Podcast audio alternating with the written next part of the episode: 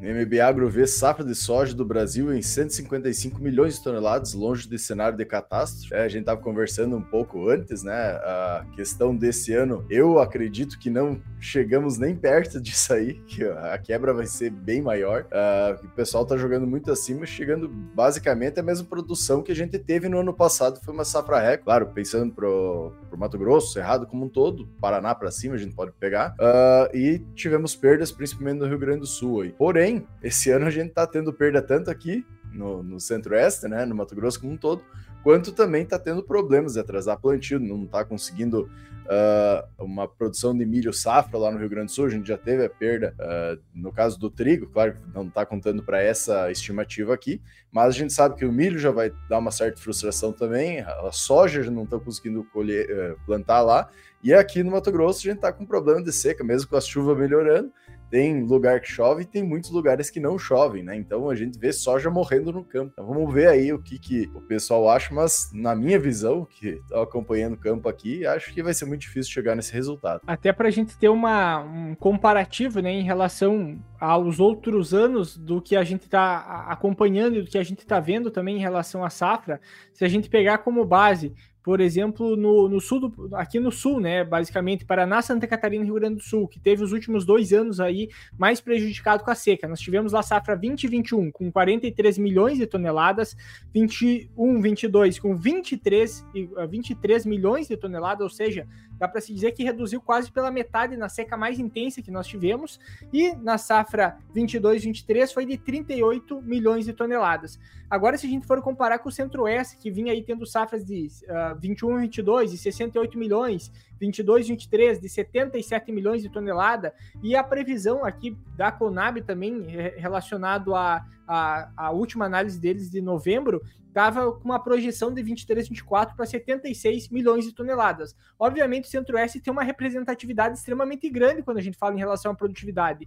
E aqui no Sul, claro, a gente tem uma condição agora de melhora das chuvas, né? De bastante chuva, então a falta de água não vai ser um problema. O problema maior vai ser talvez o excesso da água. E aí a gente não tem ainda como saber exatamente o quanto isso pode atrapalhar né, em questão de produtividade, porque obviamente tem um manejo muito mais significado para estar sendo feito se tiver condições para estar tá sendo realizado. Mas quando a gente pega em relação ao centro-oeste, prevê que vai estar, tá, nesse cenário aqui, está prevendo uma, uma, uma redução ainda pequena, se a gente for considerar pelo cenário que está sendo observado no centro-oeste, pela, pela, pela condição das lavouras, pelas condições condições de chuva.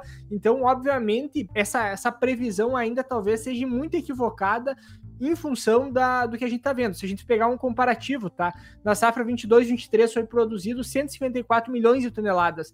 Nessa projeção da notícia, a gente estaria produzindo ainda mais do que o ano passado, estaria batendo recorde de produtividade.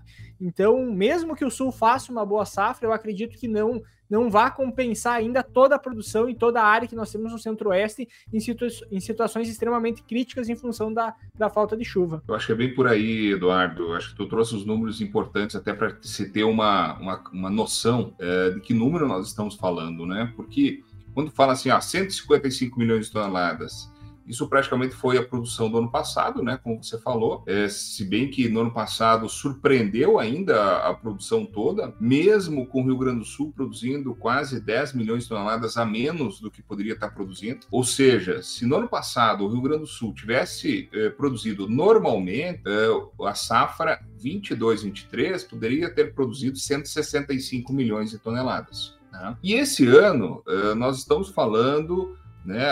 Algumas consultorias colocaram até 165 milhões de toneladas de previsão, né? justamente porque foi produzido praticamente essas 155 milhões. E agora começa a se fazer novos cálculos, né? Para saber por que, que, é, por que, que nós não, não vamos chegar nos 165 milhões de toneladas. É, eu, eu sou da mesma posição de vocês, sou da mesma posição de vocês. É muito cedo ainda para definir um potencial produtivo.